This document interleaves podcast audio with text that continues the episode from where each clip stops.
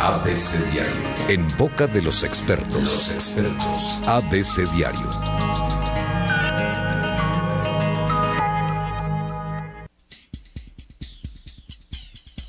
Regresamos con más información, más noticias. ¿Sí? ¿Qué hay, Y, Sergio? doctora Irma Quintanilla, ¿cómo estás? Muy buenas tardes. Raro verte aquí a ¿Verdad? esta hora, A pero esta pues hora. yo, yo nunca la veo, más bien nunca la ves, no la oyes. Ella Así te oye es. con el expediente Q. ¿Ya salió o no ha salido? Es antes No. de y después de Sí, expediente sí, sí. Q. Así es, así Y es nos traes todos un, los un viernes. invitado muy especial, es Por médico. supuesto, la Asociación Queretana de Terapeutas y Psicoterapeutas Familiares y el Colegio de Mujeres Médicas en Querétaro, filiales del Colegio Médico, nos complace muchísimo tener la presencia del doctor Miguel Marín Tejeda quien viene a presentar un libro súper interesante que del que es autor, que es un programa para evitar el desgaste de los que trabajamos ayudando, a los demás. Es decir, de psicólogos, médicos, terapeutas, psicoterapeutas, eh, trabajadores sociales, todos aquellos que estamos involucrados en el cuidado de la salud física, de la salud mental, por supuesto que habrá que mirar esto, porque hay un desgaste importante. Y bueno, sí me gustaría agradecer al, al doctor Miguel Marín la presencia, viene de la Ciudad de México exclusivamente para dictar una conferencia el día de hoy, y agradeciendo a Dan y a, y a ti, Sergio, la invitación y la oportunidad para que pueda platicar en este medio. Bueno, Doctor Miguel Marín, bienvenido. Decíamos que solamente algunos entenderíamos el homónimo de, de Miguel Miguel, Marín. Marín. ¿no? Ciertas edades entenderíamos Sí, sí, a Miguel sí. Marín. Fue un portero muy famoso. Y ahora ¿Tú sí? yo creo ¿Sabes? que, No, te, pues sí, que te ha de tocar con algunos colegas tuyos doctores. Ah, Miguel Marín. Eh, realmente en la Ciudad de México no, no todos No. hacen la refer- entienden la referencia, Ah, pero eh, es- efectivamente se puede pensar en gente de cierta edad. Sí, claro. Los que ya pasamos joven, cierta edad. los que ya vamos a necesitar Pues- cuidador, a lo mejor. Probablemente. ¿Eh? Doctor Miguel Marín, Doctor, ¿qué tal? suena interesante ¿Qué tal? el tema porque eh, entendiéndolo así a bote pronto puede haber un desgaste emocional y físico importante a- a- de las personas que se dedican a cuidar y a procurar el bienestar de otros. Eh, sí, bueno, antes que nada, muchas gracias a, a ustedes por la invitación y pues nada, a la doctor. maravillosa ciudad de Querétaro por el recibimiento y a Lilian. Gracias. Efectivamente, fíjate, fíjate que el tema eh, proviene de una investigación que realizamos en la, en la Ciudad de México y el perfil de cuidador con el- a partir del cual surgió este, este trabajo es el eh, personal de fundaciones, de instituciones que atienden a niños en condiciones de vulnerabilidad. Entonces, eh, eh, hablar de personal de fundaciones es, estoy considerando pues a médicos, a enfermeras, directores de las mismas fundaciones, que por ejemplo en algunas, eh, la- eh, algunas de estas las dirigen monjas religiosas que tienen toda una vida y que es el perfil, eh, no sé si llamarlo ideal, del cuidador, alguien que no percibe un ingreso y que Sí. dedica su vida por vocación a- al servicio de, de lo que ellas llaman su carisma. Claro. por ejemplo, ya sea la infancia, ya sea los enfermos, y entonces eh, son personas que se volcan, en el caso de las eh, monjas, al 100% al servicio de, de la humanidad Sí. o del cuidado de la humanidad, o de, de lo- de la- este, en el caso de, este, de, de estos que menciono, de infancias desafortunadas o personas Sí. con infancias desafortunadas. Y lo, lo que encontramos es, eh, una persona puede entrar con eh, mucho con- convencimiento de que esa Sí. es su actividad, con, eh, con todo el corazón ahí puesto, con todo el tiempo, y pasado un tiempo empezamos a ver una transformación en el cuidador. Lo que empezamos a ver es alguien que empieza a estar cada vez más irritable, a estar cada vez más enfermo, a, a dudar de su vocación. Entonces lo que inicialmente fue una, eh, una iniciativa que eh, trasciende incluso lo humano, o sea, una religiosa puede sentir que su vocación espiritual o un llamado espiritual, de pronto empieza a crecer en ella o en, est- en esas personas una amargura, eh, Sí. un sufrimiento al, al hacer la actividad y de pronto empieza incluso a, a ser un poco eh, descortés con los usuarios, o sea, de ser muy Sí. cariñoso, cariñosa, de pronto empieza a ser más fría, incluso hasta agresiva con los compañeros. O, estoy hablando, perdón, de monjas, pero Sí, pienso Pues es todo Eh, lo pues. hemos visto, doctor, eh, ahora con, con toda esta tecnología que donde quiera ya hay cámaras de, de para monitorear, para vigilar, para etcétera. Hemos visto muchos videos en, en las redes, en la televisión, de cómo cuidadores terminan incluso ya con agresiones físicas hacia sus pacientes y a lo mejor no sé qué tenga que ver todo esto. Pues el tema realmente no es tan nuevo, entre comillas. Eh, se- el, el primer término que surgió se llama burnout. Y, eh, no hay una traducción literal al inglés, eh, del inglés al español, pero en esencia es eh, quemarse hasta consumirse. Eh, eso es lo que significa. Y la idea, hasta, hasta como se ha estudiado a, a la actualidad, es uno se, el cuidador se puede volcar en su actividad hasta el, al grado de, de- de que sus recursos realmente se consumen. La bondad, la compasión, el amor, el cuidado hacia otros eh, puede limitar la bondad, compasión y amor que uno se tenga hacia sí mismo y hacia los seres queridos. Entonces empieza un proceso de desgaste, que es el término que yo manejo en este modelo. Y bueno, en la actualidad hay cons- constructos o conceptos más modernos, que eh, uno de ellos se llama fatiga por compasión, que es el que, el que explico pues en, en mi libro. Y en esencia se trata de eso, que cuando no hay un- eh, el cuidador eh, no desarrolla habilidades de, que le permitan mediar y equilibrar su trabajo profesional de cuidador y, y por lo tanto no eh, lleva una vida personal satisfactoria, como es dedicarle a los hijos, dedicarle a mi, al cuidado de mi propia salud, tiempo para mis amistades, para el ocio. Entonces, eh, ese desequilibrio genera este síndrome que, como eh, similar al que estaba yo des- eh, explicando hace un momento. Es decir, eh, la indolencia en el trato hacia los pacientes o, o los beneficiarios del servicio, e incluso también hacia los colegas y, y hacia los Ujú. familiares cercanos o las personas cercanas.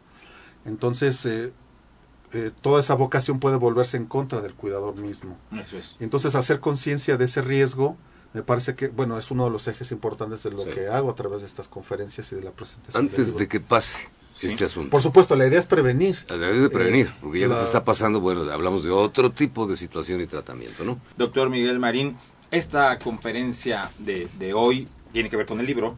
Exacto, es presentación del libro. Del Presentación libro, del de libro. Cuídate para cuidar a otros. Y esa será la, la conferencia, que es la presentación del libro. Es hoy. Exacto. Eh, doctora, ¿me ayuda por favor? con Sí, la- claro que Sí, sí. con los datos. Es en el Colegio Médico de Querétaro, en el auditorio del Colegio Médico, a las Ajá. ocho y media de la noche.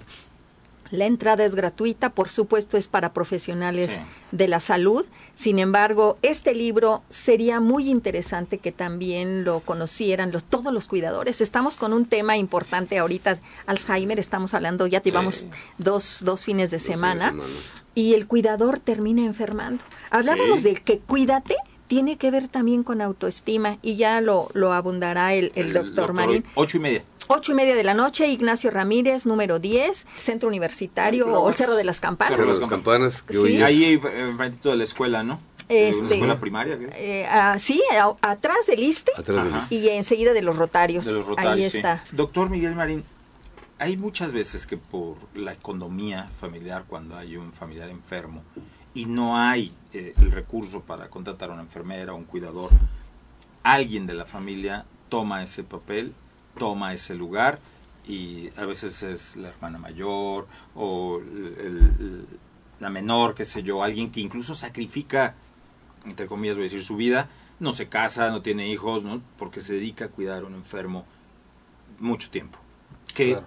Pasa ahí cuando no hablamos de un profesional del cuidado, pero que adquiere estas habilidades? Ahí hay cómo ayudar. El, el libro inicialmente está pensado para profesionales, es decir, en el sentido de que trabajan y perciben un salario, aunque Sí. también se puede utilizar para voluntarios. Hace unos años, bueno, estaba estudiando la maestría, desarrollé una investigación para titularme de la maestría, investigando la- el efecto de desgaste en cuidadores que atendían a menores eh, enfermos de cáncer. Entonces, lo que encontramos en este perfil es, es algo muy similar a lo que ocurre en los cuidadores profesionales. Es el agotamiento físico, obviamente. Los costos de dedicarse por completo al cuidado de un enfermo Claro. tienen que ver también con el descuido de los otros hijos, lo cual genera mucha culpa. Descuido de la pareja. Esto trae, obviamente, consecuencias importantes Otras como cosas. rupturas matrimoniales.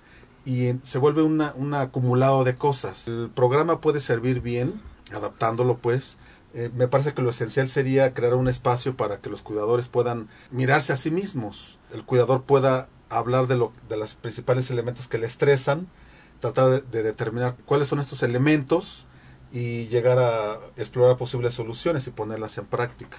Eso es. A ver, doctor, en tu experiencia, ¿qué elemento puede ser estresante para el cuidador? ¿Alguno? Eh, En tu experiencia. Muchísimos. Lo- Por lo menos uno que nos cites o dos. Eh, se piensa que el trabajar con personas víctimas de Ajá. trauma es un elemento de estrés. Por ejemplo, estar escuchando historias horribles de maltrato, agresiones sexuales, aunque no le toquen directamente a uno, Ajá. es una carga emocional. Pero en mi experiencia, lo que eh, de experiencia con trabajo, con Sí, trabajo sí, sí. terapéutico con cuidadores, lo que más reportan como factores de estrés son elementos del contexto que tienen que ver con el trabajo, por ejemplo, sobrecarga de trabajo, eh, trato inequitativo, por ejemplo, hay preferencia por ciertos, eh, ciertos elementos o, por sobre algunos otros, o por ejemplo, dificultades de comunicación con los compañeros, ese tipo de dinámicas son los que eh, a menudo los, los cuidadores me han reportado. Que son como un defecto de la profesión, digamos. Eh, O no más defecto, bien, no eh, sé. de la dinámica organizacional. Eh, por ejemplo, eh, el- eh, un ejemplo, mi contrato dice que debo laborar ocho horas, pero mi jefe me dice que me tengo que quedar dos horas más Ujú. y, y eso no me lo van a pagar ni me lo van a reconocer, pero a fulano a fulano sí le permiten estar las ocho horas y a veces pide permiso y se va y le dan promociones y a mí no me dan nada. A eso me refiero ese tipo de trato. Ese tipo de y si trato. además hay diferencia en los grupos de trabajo, eh, por ejemplo, un paciente mal atendido, en donde yo trato, estoy poniendo ejemplos hipotéticos, yo trato de atenderlo bien y veo que mi compañero no lo hace de la misma manera, entonces eso me genera molestia. Entonces son, son factores eh, que se acumulan, además de las historias traumáticas que uno puede... Además de escuchar la, la experiencia de cada paciente, cada enfermo. Sí, por ejemplo, trabajo del cuidador es trabajo con personas, obviamente, que experimentan situaciones o condiciones de vulnerabilidad eh, de diferente naturaleza. Por ejemplo, es tal cual sufrimiento. Una persona, eh, por ejemplo, un terapeuta puede a alguien que se siente desesperado, desesperanzado, muy triste o con una crisis suicida, y esto genera un estrés en uno. Son, eh, es decir, si uno trabaja con un proyecto, eh, por ejemplo, de un arquitecto haciendo un plano, puede decir, por hoy acabo, bueno, no sé cómo trabaja un arquitecto, pero supongo que se apaga la máquina y se va a su casa. Bueno, mi, mi cuñado es arquitecto, pero supongo que algo así, ¿no? Ajá. Y si, y si uno atiende a un paciente suicida, eso no puede pasar. Eso no puede es pasar. así. No. Me refiero a que la carga de- del sufrimiento, la angustia, empáticamente uno la, la, la asimila. Nuestro trabajo no, no, no, es, no, es, no se hace desde, una, desde un ambiente frío. Sí. Nuestro trabajo es de contacto humano. Claro. Eh, Así se, así se trabajamos como cuidadores, nos involucramos. Y entonces eh, uno puede dar una indicación X, por ejemplo, apenas atendí a una persona así con una crisis suicida, le indiqué a la familia que tenía que llevarla al hospital psiquiátrico y la familia me, dijo- me dijo, oiga doctor, pero es que mañana yo tengo, tenemos un compromiso laboral, no podemos faltar, no la podemos llevar hasta el lunes. Le dije, si yo fuera, si ella Sí. fuera mi hija, Ya. Sí. yo la llevaba ahorita. Ya. Y además ya eran las 10 de la noche, ¿no? Ujú. Escuchamos como tres horas en la sesión. Total que no la llevaron y el sábado temprano ya me estaban llamando. Entonces para mí es un estrés. Sí, Claro. claro. La mente no descansa cuando el paciente se va. La mente de un cuidador está al pendiente de las personas que atiende. Sí. Eso es a lo que me refiero. Mental y emocionalmente uno se y si involucra. traes, digamos, tres pacientes en fila, Es una Pues, carga ¿no? terrible. Bueno, y eh, si además las condiciones del trabajo hacen que eh, eh, enfrentemos eh, sobrecarga de trabajo, sí. Eh, Sí. En, una, en un hospital público se pueden atender hasta, no sé cuántos, pero pensemos ocho personas. No, estamos hablando a nivel institucional y vaya que conozco. Bueno, sí. Sí, en por Querétaro.